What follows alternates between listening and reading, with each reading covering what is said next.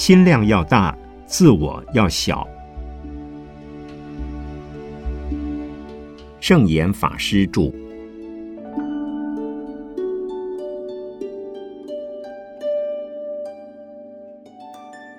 通常人都只看到自己，看不到他人。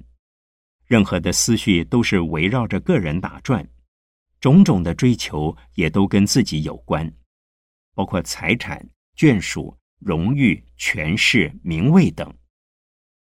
事实上，人出生时只是一点点，活着的时也是一点点，死的时候当然也是一点点。站起来时是一点点。躺下来时也是一点点，不管走到哪里都是一点点而已。但是，几乎每一个人都觉得自己很大、很了不起，好像天下是他的。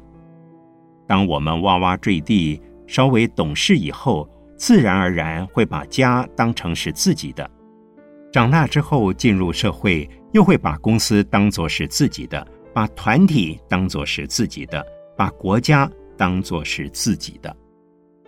其实，一个家庭、公司、团体或国家都是由很多人组成的。除了我们自己以外，还有很多人。如果我们只看到自己，无形中就会以为自己代表了一个家庭、公司、团体，甚至代表了一个国家。很多人都有这种想法，都会如此膨胀自己，这是很愚蠢的。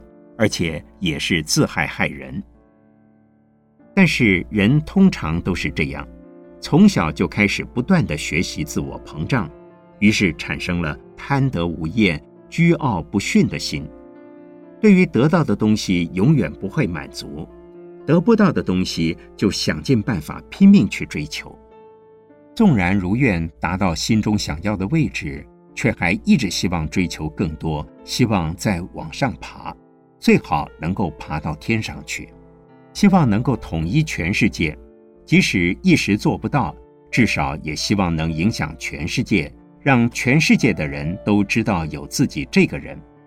这种人的心态非常狂傲，目中无人，很难与人和睦相处，所以烦恼也特别重，就像烧不尽的野草，春风一吹，满山遍野。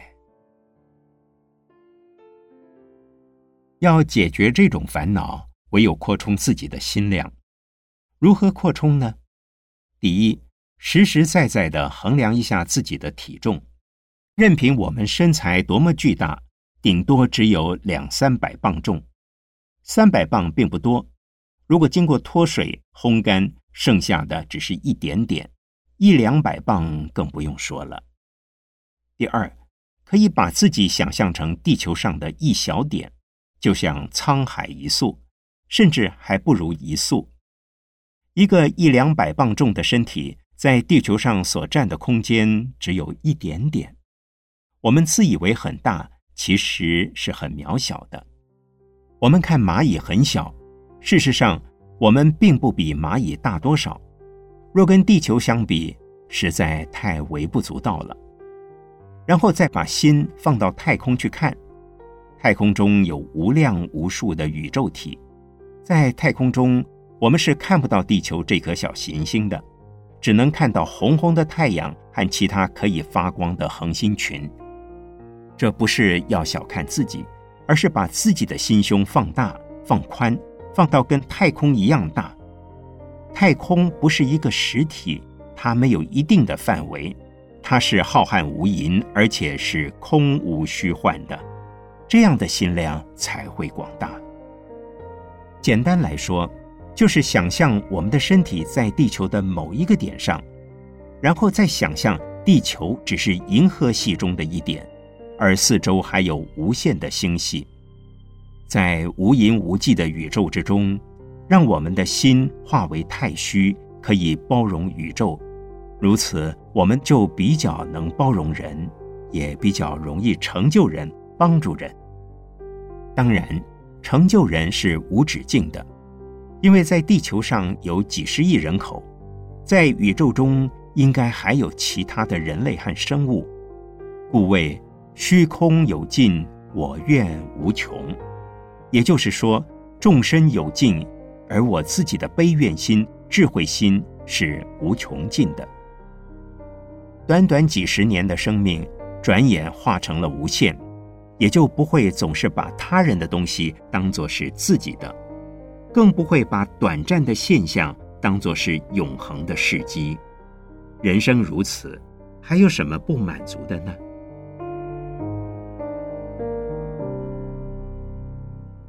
这篇文章原在《天下》杂志一九零期。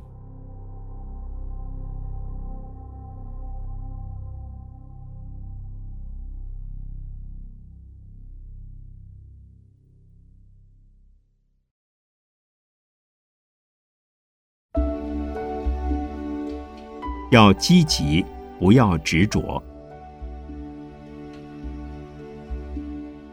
圣严法师著。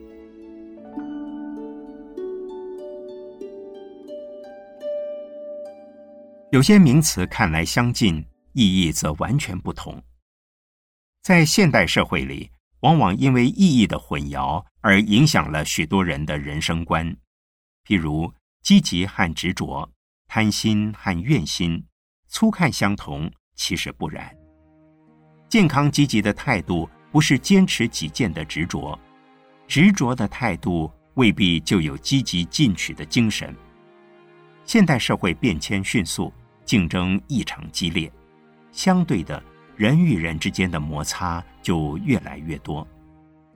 主动的设法化解因摩擦而产生的误会，便是积极的态度；被人误会而不怀恨，便是不执着。例如，骂人固然不应该，被人骂时也要有雅量接受。被骂之后，先不要生气，过了一段时间，再透过第三者。或者找适当的时机亲自向对方说明致歉，也许误会从此冰释。当然，也有人会想，错不在我，为什么要我向他道歉呢？事实上，让人产生误解就是自己的不是，而且不论争执大小，和解才是双赢两利的最好结局。所以说，冤家宜解不宜结。有这样的认知，自己才会比较心平气和，同时也能让对方心平气和。人人若能如此，我们的世界就会更加祥和。而贪心是据为私有，怨心却是发展抱负。发愿的怨心，即使是为自己，目的也在提升自己的才能、人品、智慧和慈悲。贪心则是不管人品提升或不提升，不管得到或得不到，不管合理或不合理，通通都要，完全忽略了能与不能、该与不该。从另外一个角度来看，贪心是将不是我的变成我的，怨心是把没有的东西变成有的东西，只在乎自己和儿孙有饭吃，不管其他的人有没有饭吃。这是贪婪，想办法增加粮食，让大家都有饭吃。这是发愿，可见患得患失的贪心是执着的烦恼，全力以赴的愿心是积极的态度。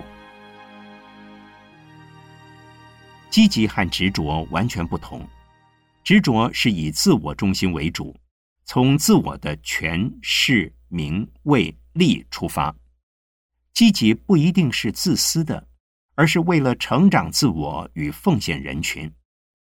几乎每一位小学生都会这么说：“我长大以后要奉献国家、奉献社会、奉献人群等等。”不过大家心里都很明白，这只是表示未来志向的口号而已。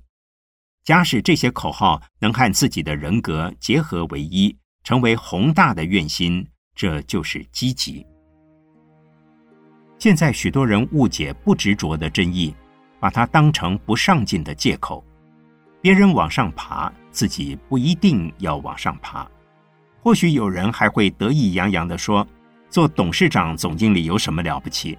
他们吃饭睡觉，我也一样吃饭睡觉。人人都在努力求进步，自己却自暴自弃，还说是不执着、看得开、放得下，这是一种自卑、懦弱。”不健康的心态。他们没有想到，人是可以经由学习而不断成长的。不止名利地位，人在才能、人格、心量等各方面都可以不断的成长。倘若不积极促成因缘，不把握机会向上成长，明明是害怕吃苦，却用不执着这三个字一语带过，这叫做卑劣慢。不止自卑，而且用傲慢的态度来掩饰自卑。人世间如果有太多这一类的人，社会是不会进步的。真正的不执着，是在尽心尽力、全力以赴之后，不计较成果如何。都能以平常心看待，也就是说，成功不骄傲，失败也不气馁。当我在日本完成博士学位时，没地方可去，有一位老同学就说：“老兄，你现在好像学会了驾驶，取得了驾照，但是没车可开。”当时我的第一个念头不是抢别人的车子来开，而是没车开就不要开。但是希望有一天能有许多车子让别人来开，这是我的目标。我一有了目标，就为自己带来积极开拓前途的动力。至于会不会成功，那就不必浪费心力去想它了。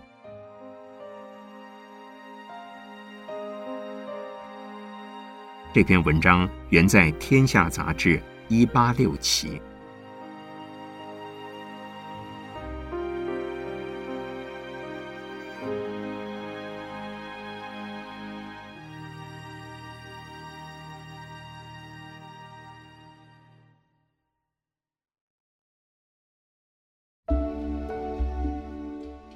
新年新计划。圣严法师著。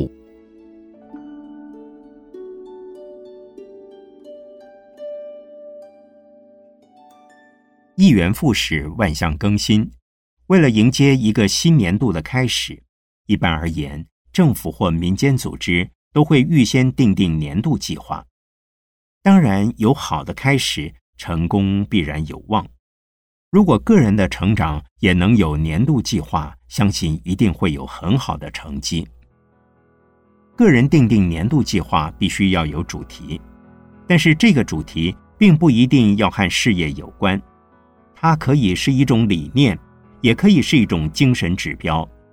例如，发愿在今年内要去除自己长久以来的恶习，像戒酒、戒烟。戒赌等等。另外，也可以发愿，在对自己的家人关怀礼让之余，对社会也要诚心相待、负责尽职。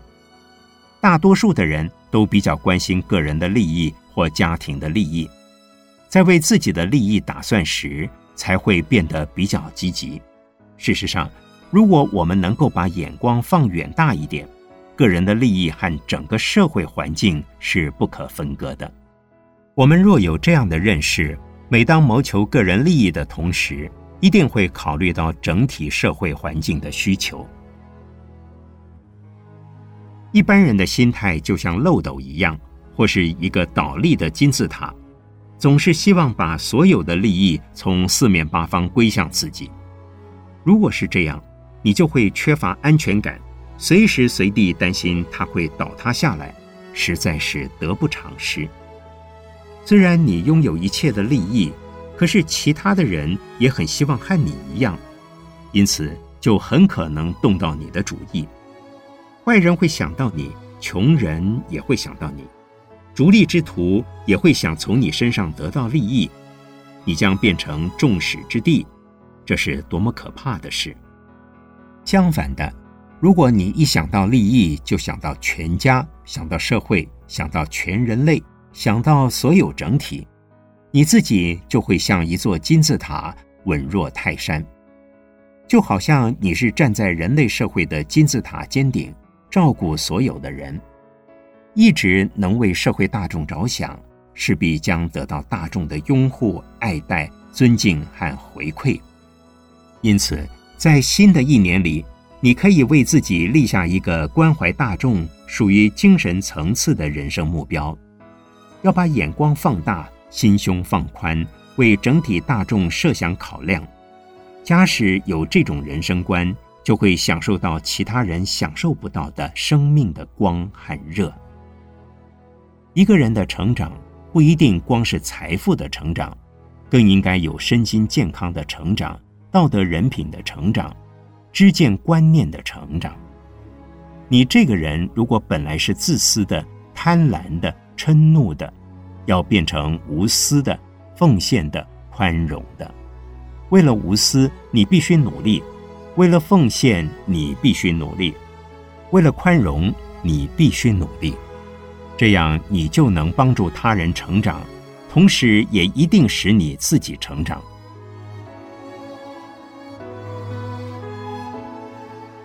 这篇文章原载《天下杂志》一八九期。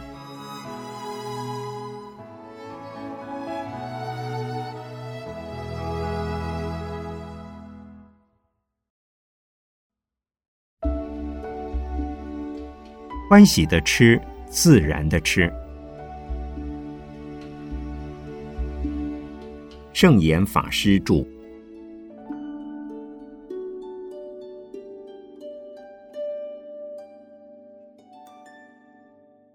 俗话说：“民以食为天”，饮食是人类最基本的生存条件之一。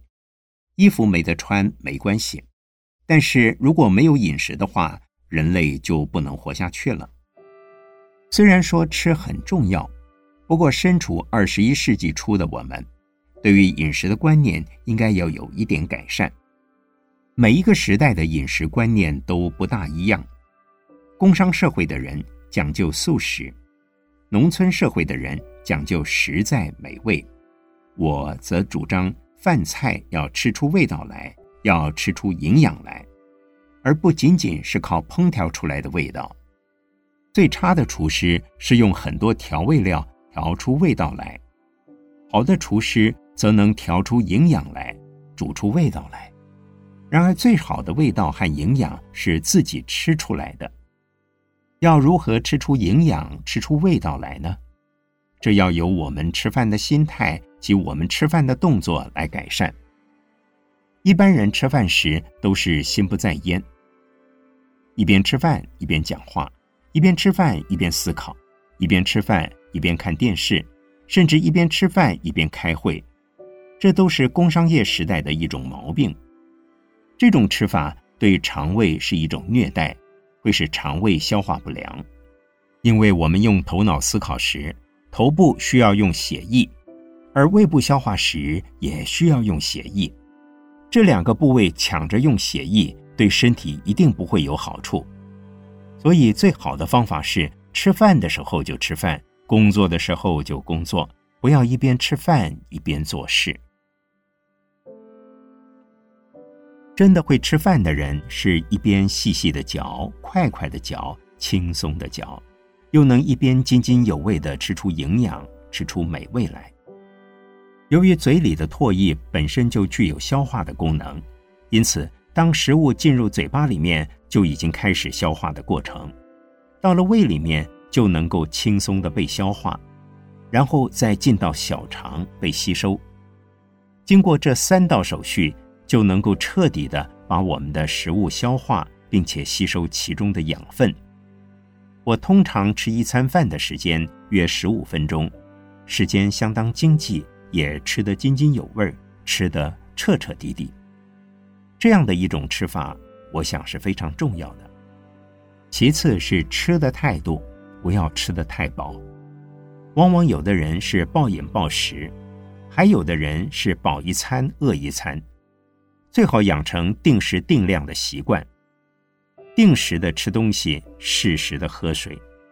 一顿饭定时的吃，而且欢喜的吃，消化一定好，身体也会非常的健康。如果不定时定量吃的时候大吃一顿，饿的时候又饥又饿，这样对身体是不好的。而且暴饮暴食不容易消化，排泄物也会异常的发酵，产生臭味。因为吃进去的东西进入肠胃之后，无法产生正常的消化和吸收的功能，导致排泄物奇臭无比，这表示消化不良。消化不良对肠胃是一种伤害，对身体是一种摧残，这实在是得不偿失。这种坏习惯应该要改掉。其次，应该吃些什么东西？哪些东西最好吃？自然的食物最好吃。而且是最卫生可靠的。凡是用人工养殖的，不管是水里、地上生长的动物，乃至于植物，多半含有许多毒素。有的是含农药太多，有的则是含荷尔蒙杀虫剂。目前我们在市面上看到的鸡鸭等动物，又肥又壮，果菜很嫩很大。这些很有可能都是利用各种化学方式，在很短时间内催生出来的。这种食物的培养方式叫做无机培养法。像那些短时间内就可以贩卖的鸡鸭，都是吃了一些含生长激素的药，不是自然生产的东西。这究竟是营养还是毒素？未必每一个人都能够吃素，但我主张动物的肉少吃一些。特别是人工养殖的动物肉，吃的越少越好，甚至不吃。此外，农作物应该提倡用有机肥料来施肥，最好不要用很多农药杀虫剂。现在我看到很多果园一开花就开始撒农药，直到已经确定要结果了，才用纸把果实包起来。包起来当然好，一定是没有农药的。可是生产的过程已经喷了农药杀虫剂，像这种状况能不能想办法改良呢？就需要请我们的农政单位，还有一些投资于农牧业的商人共同来研究了。在目前的市场上，已经可以看到一些用自然法培养出来的水果和蔬菜，吃的人越来越多，健康食物的贩卖店也越来越多。健康食物就是不含农药和化学药品，而且也没有动物的肉品在内，让人吃得安心、吃得健康。我看了一本名为《新世纪饮食》的书，这位作者是美国一位冰淇淋大王的儿子，他主张不吃动物的肉，不吃鸡鸭的蛋，也不吃乳制品，因为这些动物都是被虐待长大的。鸡、鸭、猪、羊等，就像是被关在牢里面，饲养的人用种种方式催促它们赶快长大、长肥。这些动物的体内因此含藏了不少的毒素。当我们吃了这类食物，毒素就会进入我们的身体里面，危害我们的健康。所以作者就主张不吃肉类，不吃蛋类。现在我们能够吃的东西已经很多。到了二十一世纪，我们的饮食习惯应该要有所改变。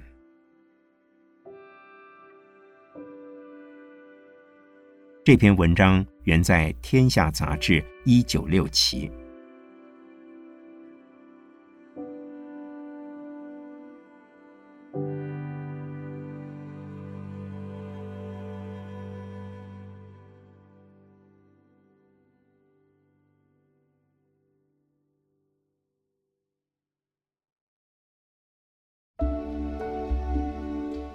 不断回到出发心。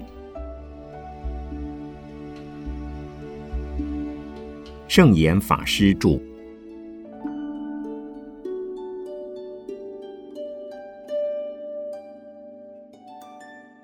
无论从事任何工作或行业，在时时更新的现代社会里，转型往往是不能避免的。要转型，需要两种动力相辅相成：一是决心。二是毅力，两者相加就是想要、一定要、非要不可的动力。当你决定转型后，心中会有一股强烈的意念鞭策你需要转型、愿意转型。若不转型，便会失去希望。然后下定决心去做，不管困难有多大，都得用智慧及努力去克服它。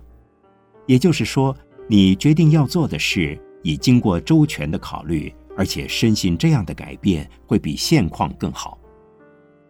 已经决定要转型，就不必再犹豫了，下定决心就去做，做了以后还要继续不断的做下去，这和修行的态度很类似。一般而言，学佛的时间一久，出发心的热度就很不容易维持了。佛教徒们常说：“学佛一天，佛在眼前；学佛一年，佛在西天；学佛三年，佛已不见。”当每天的修炼成为一项日常的习惯后，不知不觉就会感觉不到佛在身边，渐渐的就会有点偷懒懈怠。不再像刚开始的热络与积极，等到了学佛三年，连信佛成佛的念头也不见了。所以要发长远心，也就是要有毅力、有恒心，要不断的坚持目标。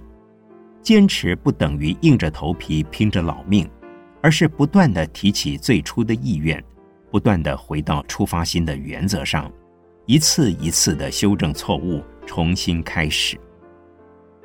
重新开始不是回到原先的第一步，那等于是原地踏步，而是从现在的这一步上调整步伐，继续前进。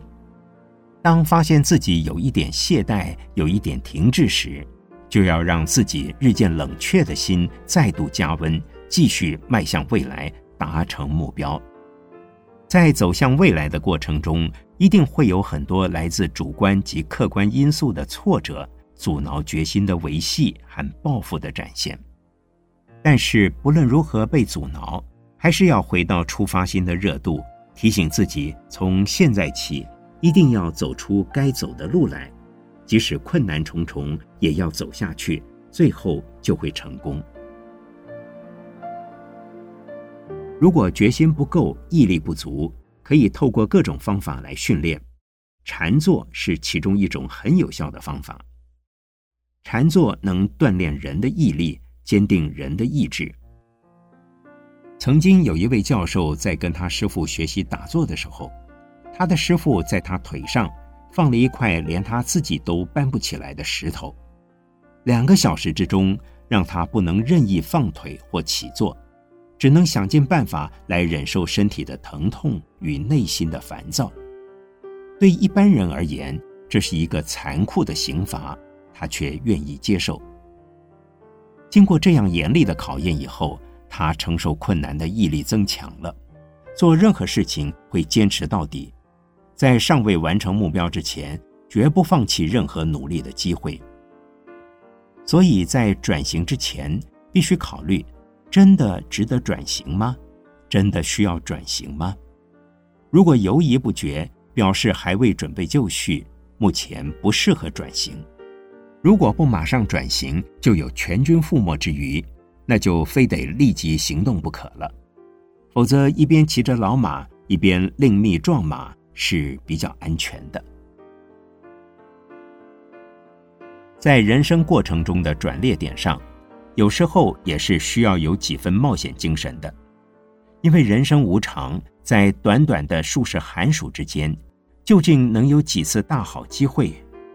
如果机会来了，在转型之前，一定也要考虑清楚出路及退路，并且在精神与物质的得失之间拿捏。例如说，夫妻两人关系的转型，难道一定非得离婚吗？彼此修正相处的心态，培养共同的兴趣，岂不也是转型？而离了婚再找另一个对象结婚，就真的转型成功了吗？所以。关于个人生涯的转型，千万要仔细的考量，不能单凭一时之间的意气用事而横冲直撞。假如已面临水深火热的状况，当然要转型；但还没有达到水深火热的状况，非转不可的地步，可是往下走或是转型都没有把握，机会各占一半，这时候最好还是再考虑一下。如果明明知道转型以后有百分之百，或是至少有百分之六十以上的希望，你当然要选择转型。不过最后还是必须要问：转型是为个人私利或为大众公益？仅为私利者宜多考虑，为人为众者，则当仁不让。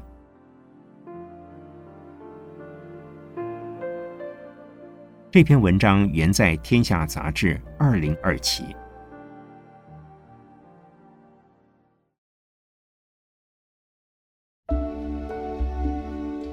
天涯何处寻知己？圣严法师著。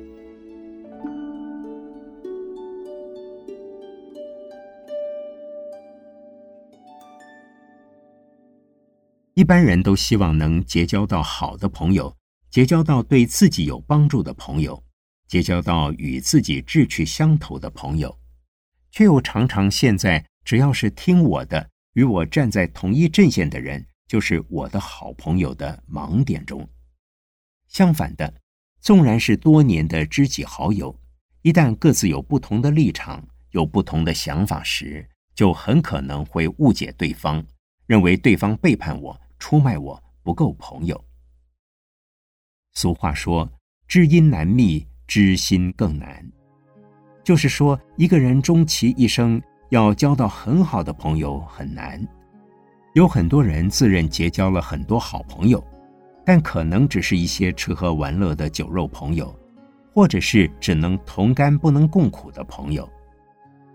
很多人在交朋友时，不一定是要结交对他有帮助的朋友，只要对方愿意听他吐苦水，或者陪他东拉西扯、聊天抬杠，以度过自己空虚的时刻，就认为是好朋友。其实这种层次的朋友，顶多只能陪你聊天，听你吐苦水，附和你而已，并不能帮你多少忙。一者三友，有直有量有多闻。真正的朋友应该是相互扶持、相互提携、相互慰勉、相互规劝，彼此互为善知识。所以，真正的好朋友是真正愿意帮助你、协助你。必要时还会劝谏你的征友，也就是爱之深责之切。有时候为了劝谏你，讲很难听的话，让你很难受；但赞叹你时，也赞叹得恰到好处。基本上，朋友的层次有很多，要交到真正的道义之友，必须看彼此的层次相不相等。此外，还要看彼此之间的互信度够不够。如果彼此的互信度不够深，也很难推心置腹。真正的道义之友不多，那是绝对的付出、绝对的奉献，是一心一意只想到要帮助对方，并没有希望得到任何的回馈。如果自身的修养层次不高，常常只站在自己的角度来看事情，而不愿意听对方的忠固，是很容易丧失道义之友的。不过，人与人之间交往，若说要完全没有利害关系，是不太可能的。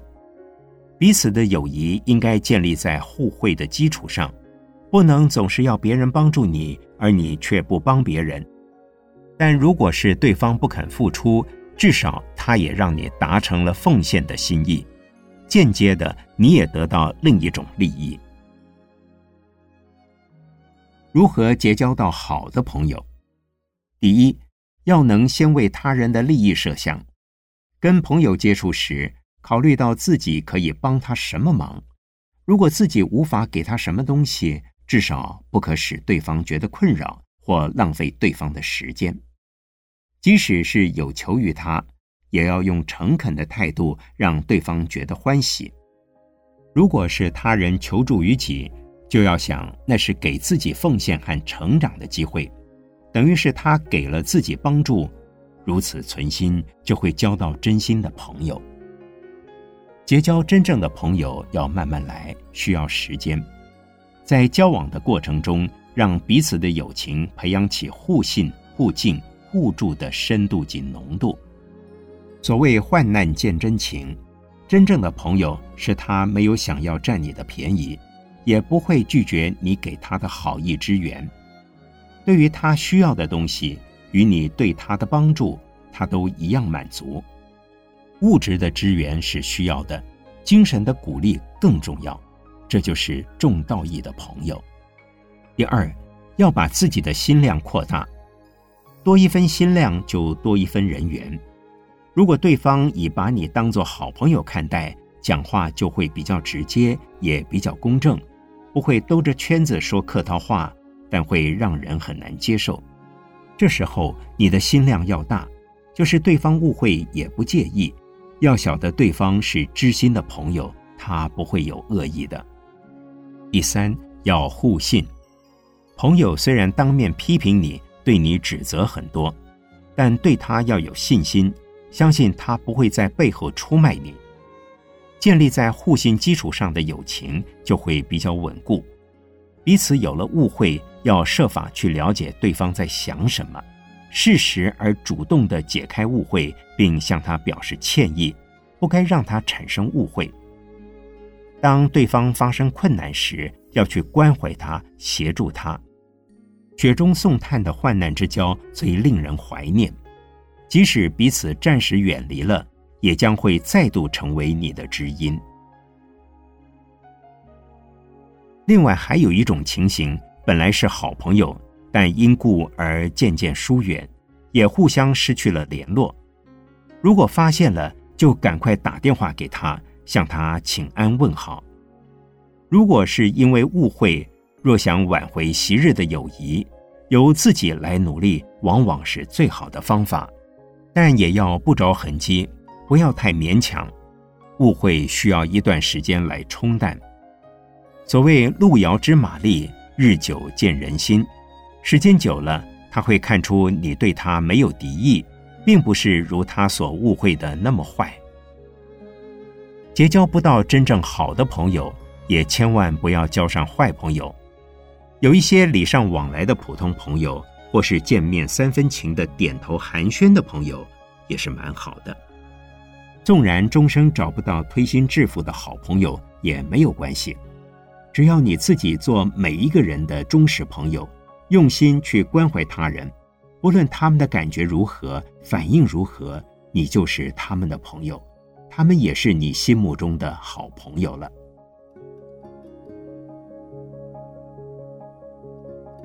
这篇文章原载《天下杂志》一八四期。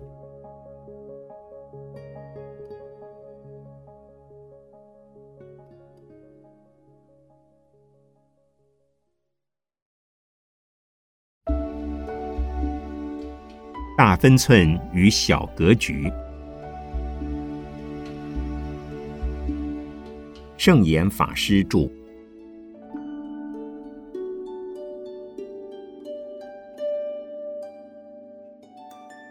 分寸，一种是主观的分寸，这是每一个人都有的，因为每一种情况都有主观的因素，所以是主观的。另一种是公认的分寸。但不一定是合理的，尺有所短，寸有所长，分寸要掌握得很准，根本不可能。即使是法官判案，也不可能完全根据法律条文，有时也要用他自己的智慧，顺情论理，依法来判案子。法律条文虽是客观的、公正的，但有其成文的时代背景，不见得完美无缺。因此，当事件发生时，往往不能够全部套用法律条文，而是要用智慧来衡量。因此，分寸要掌握的准确是很困难的。如能有这样的认识，就不会苛求他人要与我们有相同的分寸。如果有这样的涵养，那么就已经掌握住分寸了。这就是智慧的分寸。有智慧分寸的人。一定不会与他人喋喋不休。如果能够认同每个人都有他自己的分寸，就能够认同我有我的原因，他有他的原因。譬如属下与长官吵架，伙计与老板吵架，都是没有分寸的。但是为什么他们会这样？小孩子为什么要与父母吵架？太太为什么要与丈夫吵架呢？这都有他的原因，虽然有时候讲不出来，但只是无法用世切的语言来形容而已。因此，对人的要求不要用自己的尺寸来衡量，不要非要求他人和自己相同不可，要有雅量，要有一颗宽宏的心来容纳异己。不管是一家之长，或是公司的老板，如果要扮演好自己担任的角色，那就不要以自己的尺寸为尺寸，也不要以某人的尺寸为尺寸，不要先为他人预设框框或模式，而要为他人保留成长发挥的空间。这样一来，随时随地都会有新境界出现。无论是家庭也好，公司也好，为避免上下颠倒、伦理混淆，公司制度、规章、纪律失衡，在小分寸之上，仍需要有大分寸，也就是要掌握大的原则、大的规范。它是用来维系组织、家庭的。换句话说，制度是可以改的。例如，法律是必要的，可是法律条文也常常会因时、因地、因需要而改变。约束是要有的，但不是永远不变，要能通权达变。所以，当在大方针、大分寸之下拿捏得稳，那分寸就可大可小。如果老是斤斤计较于小分寸，紧紧守住小格局。就不能有充分发展的空间了。至于每个人要如何守好自己的分寸，当与人相处时，凡事要谨慎，不说无理的话，不做无理的动作，心中要少一点邪思邪念。只要和伦理道德、因果关系相违背的，以及损人不利己的念头、事情和话语，都要少想。少做少说，这也是做人的大原则。如果能在不伤害人的原则下与人相处，这就是分寸。明明知道一句话说出来会伤别人的心，会让对方觉得受到很大的委屈，又何必说出来呢？一般人总觉得话说得越狠越重，则越有力。其实讲重话要像使用马刺的作用一样，马刺。不是要使马皮破血流，而是要让马产生警觉心，这叫做忠言逆耳。不过，忠言逆耳倒也不是要达到怒骂人、侮辱人的程度。忠言只是让人感受到，好在你当时说我一下，让我有所警觉，否则今天可能会有麻烦。这就叫做分寸。但如果样样都说好，那就是相怨了。相怨也不算是有分寸。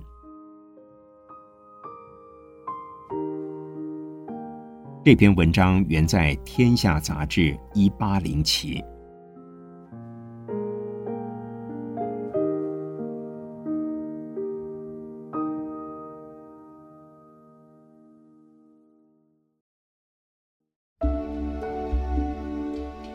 在不安中安定生命。圣严法师著。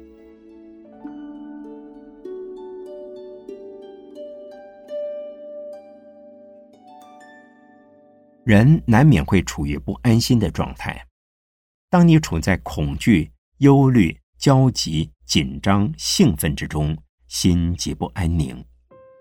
现今是个竞争激烈、科技处于高度发展的时代，社会经常处于政治。经济、军事的压力下，尚有社会治安、交通事故、环境污染等威胁，随时都会使人的生命、家庭和财产毁于一旦。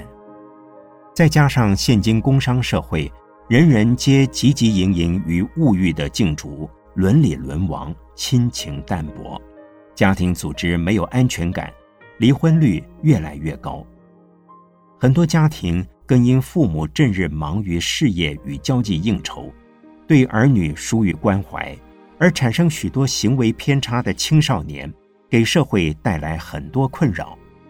因此，要挽救家庭，必须从个人自己做起，每个人都尽到家庭一份子的责任，便能达到父慈子孝、夫妻和睦、兄友弟恭的和乐境地。以个人的生命来说，从出生到死亡，生命中的每一分每一秒都不能有绝对的保障，可能生病，也可能意外死亡。我们必须接受这个事实，能够坦然接受它，也就不必担心生命的安危与否了。生命的未来是不可知的，唯有努力维护其安全。再者，有生命就没有绝对的安全。我们不用担心安全的问题，但要努力将危险降至最低的程度，自己不制造危险，也不使别人有制造危险的机会。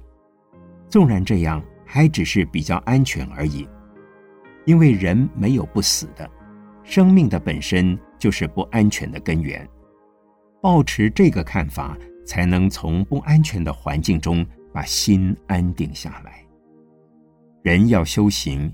要将身心安静下来，赤裸裸的、诚实的面对自己的心理活动，在修行的过程中，才会发现自己的心很乱、很不安静、很不清静、很不宁静。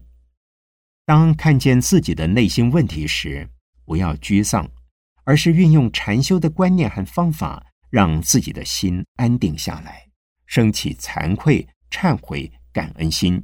心自然会慢慢的安定与清净。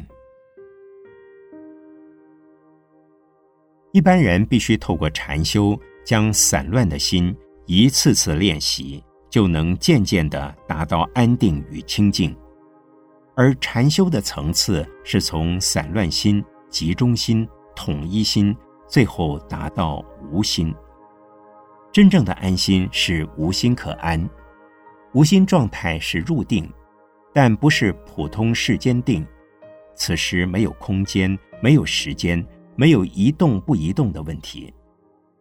譬如一条虫在地上爬，你看到它是在爬，但你的心不会跟着它爬。也就是说，任何事情照常发生，但你的心不会跟着起作用、生分别。此时的心就像镜子。镜面能反映一切从它前面经过的事物，镜面本身却不会受影响，永远不会跟着任何事物的移动而变动，也不会留下任何事物的痕迹。无心便是心不动，也不留下任何现象。正因为心不动，所以对于一切现象都能如实的反应；又因为不留痕迹，所以对于反应的现象。不会重叠混淆。正因如此，无心可安的人，没有烦恼的冲动，却有智慧的功用。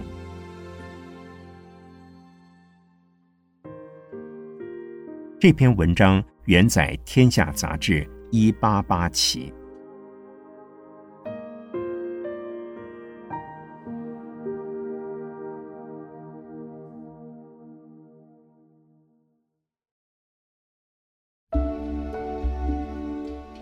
情与理缺一不可。圣严法师著。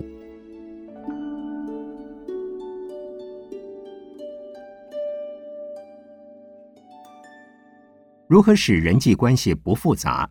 答案只有四个字：用情用理。也就是说，要妥善运用慈悲和智慧来处理我们的人际关系。从佛法的观点来看，慈悲和智慧实际上就是世间所讲的情与理的净化。所谓净化，指的是不使自己和别人陷于困境烦恼之中。我们对人多一分关怀，便是多一分情谊。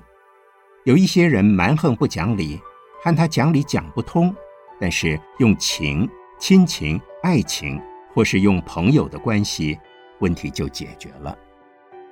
中国人是极富人情味的民族，向来比较偏爱用情来处理人与人之间的关系，让人感到很温暖、很亲切。不过，如果只用情而忽略了理，我们可能会颠倒是非、黑白不分。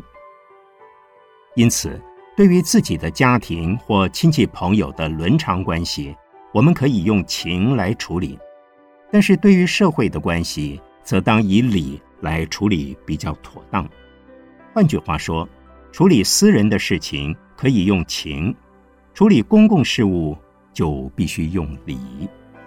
用情可以使我们的环境和谐，用理可以使环境公平，二者之一不可，当然也缺一不可。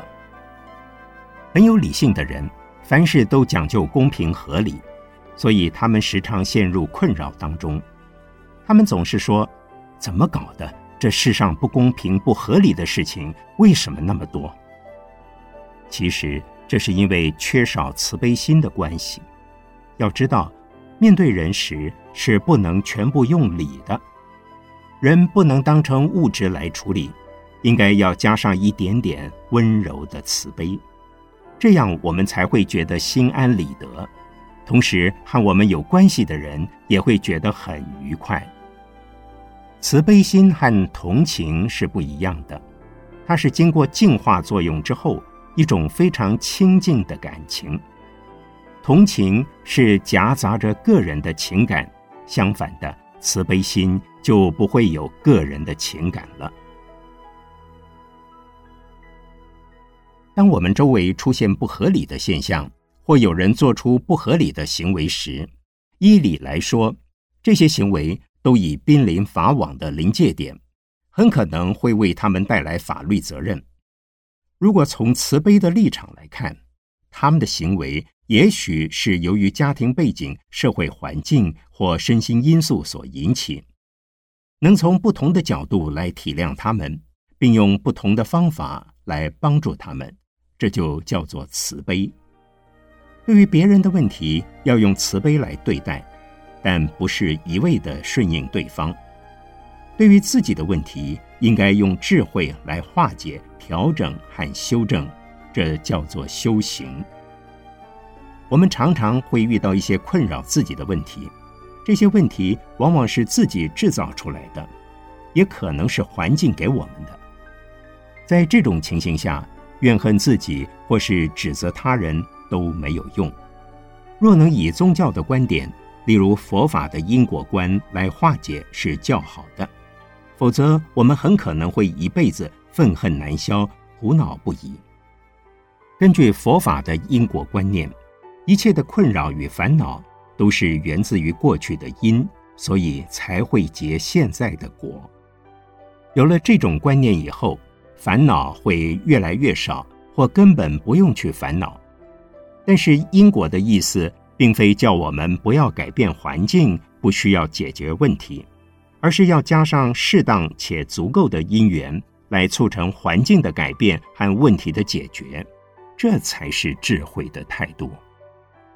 人人都有慈悲与智慧的心，社会一定能够净化，我们的人生一定是幸福安定的。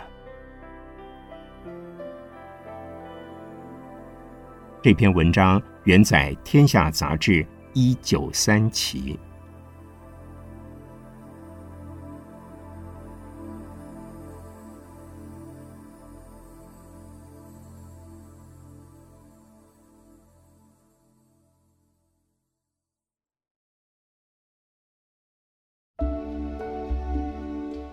知福惜福做环保。圣严法师著。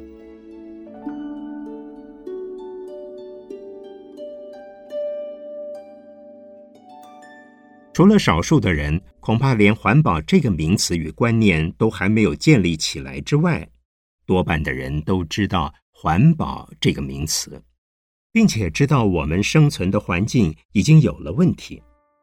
透过各种各类的讯息，我们知道台湾的环境污染非常严重，生活环境的品质也越来越差。人为的开发使得自然环境遭到严重的破坏，人为的享受使得生活环境受到严重的污染。虽然人们也都严厉的批评污染环境的因素，但是几乎没有人真正用自己的手或生活方式来改善、减少。对环境的污染，大家只知道尽量想办法来使自己便利，或许自己也会因而受到灾害，但是一时间也顾不得这个问题，只想到便利就好。譬如农牧的不当开发，在过去种田的人用的是天然堆肥、人工除草、驱虫，不太可能有机会污染环境。但现在的农牧方式不一样，多使用农药，造成很多的麻烦。农牧当中最大的污染源来自养猪户所清除的污物，而水资源最严重的污染就是农药。种菜时所使用的农药对土地也是一种污染。我们现在吃到的一些肥美硕大的蔬菜水果，街上买到的一些猪肉，实际上都是从污染的环境中开发出来的产品。很多人都知道要爱护环境，可是真的自己着手去保护环境的人却少之又少。工商业的生产一定要有环保设施，不然工厂排出了未经过污水处理的废水，就会污染河川；而种植农产品所使用的农药也同样会污染水资源。过去许多镇、溪、河内有许多野生的鱼虾。现在渐渐看不到了，还有吃素的人很喜欢吃的海边生产的海藻类，如红毛胎，现在的产量不仅越来越少，而且也受到了污染，可能含有毒素。吃素的人很可能也因此吃进了有毒食物。像这种情形，人们尽管也知道要保护环境，但就是不知道如何由自己做起。在日常生活中，浪费的情形也非常严重。譬如塑胶袋的使用，买几块钱的东西就拿一个塑胶袋，甚至多拿几个带回家用。塑胶袋固然很方便，可是它永远不会腐烂，燃烧时更会产生毒气，污染我们的生活环境。在过去，都是用报纸，或者是用芋头。美人蕉等植物的叶子来包装物品，根本不会有污染的问题。每个家庭的垃圾制造量也非常可观，东西并没有完全用尽或用坏就把它丢弃，于是变成了垃圾。垃圾一丢出来就变成污染源，一有新产品出来，稍微旧一点的用品就把它丢了，这些旧物品也就变成污染环境的垃圾。过去的垃圾可变成堆肥滋养农作物，现在的垃圾有很多是万年不化的塑胶制品，而且有很多的化学物质会伤害农作物。在我年轻时期的台湾，一般人所使用的交通工具是脚踏车、三轮车，运送货物的则用板车、牛车。所以不会像现在的交通工具如汽机车一样，因为使用汽油的缘故而有空气污染的问题。夏天为了驱散暑气，最常用的是蒲扇、葵扇，奢侈一点的也只用电扇而已。因此不会有冷气机所排放出来的热气，当然也没有冷媒之类的东西来破坏大气层。那时衣服穿破了。补一补还可以再穿，第一个孩子的童装可以给第二个，乃至于给第三个孩子再穿。当时盛行的一句话是“新三年，旧三年，缝缝补补又三年”，而且对于食物也格外珍惜，常以朱子家训的格言“一粥一饭，当思来处不易”来告谕子弟，不能任意糟蹋。不仅吃剩的食物不会丢弃，甚至已经发酵发臭的食物洗一洗、晒一晒再煮来吃，肠胃照样太平无事。那个时期的台湾，垃圾很少，甚至可以说根本没有任何东西可以变成永久的垃圾。现在的台湾，垃圾量却越来越多，每年只有增加没有减少，不仅浪费自然资源。也增加污染源，因此法鼓山平时就尽量减少资源的浪费，并且不断的重复使用，然后改变方式再利用。譬如洗米水可以洗碗筷，也可以作为灌溉水。我们的碗筷几乎没有油渍，少许的菜油都是和着开水当做汤汁喝下去，所以碗是干干净净的。如果还有残余一点点油渍，就用洗米水洗干净。于是，一桶水变成了洗米水，洗米水变成了洗碗水，洗碗水又变成了灌溉水，一物数用，非但能节约资源，同时还能保护环境。此外，除非信众自己带了塑胶袋来到寺里，否则我们很少使用塑胶袋。我们应该做好心灵环保。物质环境的保护只能治标，不能治本；心灵环保则从人心净化的根本做起，也唯有如此，才能正本清源。从心灵的环保做起，我们才会心甘情愿、自发性的减少浪费自然资源，而不会只要求他人该如何，并且会觉得是一种享受，而不是牺牲。这就是知福惜福。所谓心灵环保，是说，因为我们的心被污染，以至于环境也被污染。假使我们的心不受污染，环境也会跟着不受污染。因为心灵是指挥身体的，我们的行为是和心连在一起的。每一个人心念的改变，就能改变一个人、一个家庭，甚至一个社会。所以，心念的改变才是最重要的。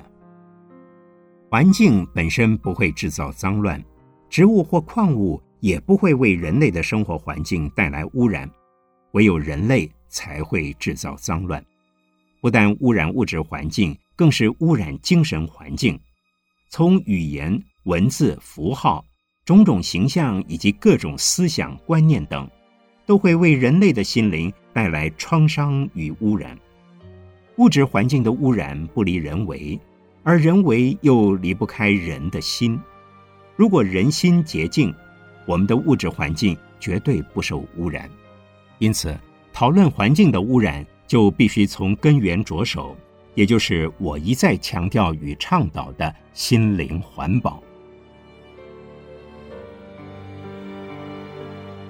这篇文章原载《天下杂志》一八一期。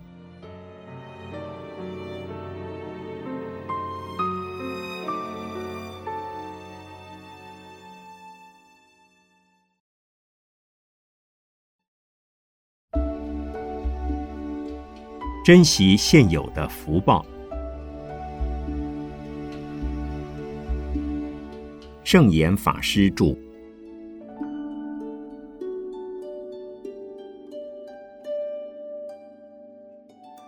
环保的问题要彻底解决，必须从我们的日常生活简单化、淳朴化着手。除了必须要用的，不要多用，更不要浪费。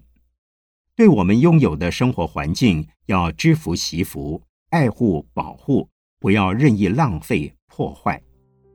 现代人多半浪费成习，尚未用完或用坏就扔掉。虽然是用自己的钱买的，但是浪费了东西，就浪费了地球上全民共同的资源。地球上很多的资源是越来越少，只有人类的数量是越来越多。如不设法净化人类的心灵，简化人类的生活，而只管一味的提倡环保，无疑是本末倒置、痴人说梦。人的福报有一定的限量，这一生的福报如果提早用完，下半辈子就没有福报了。如同恶鬼有食物吃不得，有水不能喝，这就是因果报应。佛法讲因果福报。就是心灵的环保。所谓因果，是指我们现在所作所为与将来所得到的结果息息相关。也许是自己的这一生，也许是下一生，也许是后代子孙会受到果报。我们一定要珍惜现有的福报，同时要为来生培养更多的福报。台湾的人太幸福了。物质条件非常丰富，而且因为头脑好，也使得物质更丰富，可以更便利的做事，这是台湾人民的福报。但这样的福报也为台湾的未来带来灾难，例如水资源立即就会出现危机。这不是故意危言耸听。二十年后，台湾的饮用水如果不是要由国外进口，就是得将海水变成淡水。而天上降下来的雨是酸雨，不能取用；雨降到地面上，但地面上尽是农药，一样不能用。地下水枯竭，使得台湾这个美丽的海岛，虽然常常下雨，却变成了沙漠。因此，如果现在不好好珍惜水资源，保护水资源，二十年后的水还能不能喝是个大问题。在我们生活环境四周。放眼望去，尽是垃圾。纵然是弃之于山谷中，还是垃圾。而丢到海里的垃圾，其中有一些不会漂流到很远的地方，还是会被海浪冲回岸边，遗留在我们的岛上，污染我们的环境。所以，我们今天如果不及时刹车与调整生活观念、生活方式，我相信五百年后的地球可能到处都是垃圾山。所有的人类可能都会害皮肤病，但是我们若能及时回头爱护环境，人人有心，人人努力，未来的灾祸并非不能挽救，人间净土也不是梦境一场。如何解决环境问题？我认为应该有四个方面的对策。第一，是政府的政策制定与执行。由于政府的政策与经济开发有关，如农牧的开发、工业的开发，然而经济的成长和环境的破坏是成正比的，所以政府拟定政策的同时，要考虑到让环保政策与经济政策平行发展，多加强一些环境的保护，少赚一点钱，宁可让经济成长缓慢些，一定要让环境的保护与改善快一点。第二，在日常生活观念上，人人要养成节省惜福的习惯，不能因为钱多就拼命用，不要因为物质非常容易取得，就认为取之不尽、用之不竭而任意挥霍。要知道，这是在制造更多的污染和浪费资源。事实上，我们每天都将许多珍贵的自然资源糟蹋成为破坏环境卫生的垃圾。人身上有皮肤、血、肉与骨骼，地球也一样有血、有肉、有骨骼。我们使用自然资源，等于是把地球的骨骼一块块取来用，把血液一桶桶抽来用。抽多了，地球会贫血；没有血，便会死亡。那时，地球就成为一个无生命的、无人居住的星球。何况，我也常说。地球是人类及一切万物的母亲，可以吸吮母亲的乳汁，却不可摧残母亲的身体。任意的浪费自然资源，如同折母亲的骨骼、抽母亲的血液、剃母亲的皮肉、拔母亲的毛发，样样行为都是加速母亲早日死亡。想把外太空或其他星球的资源运回地球的可能性是很渺茫的。为了人间净土能在地球上实现，我们更应该珍惜并且善用自然资源。第三，工商业界也应该多负起环境改善的义务与责任，譬如改善制造过程中的一些污染，制造出来的产品最好能不破坏环境。不污染环境。第四，在教育方面，父母必须在孩子小的时候就加强孩子对环境保护的知识，教小孩要爱惜物资，知福惜福。应该不断告诉小孩，大环境被我们破坏之后，就没有任何的生存空间了。我们只有一个地球，没有第二个地球。我们住在台湾，只有一个台湾。没有第二个台湾。如果不懂得环保的生活方式，环保做得很好的国家不但会看不起我们，我们也会因此受到制裁。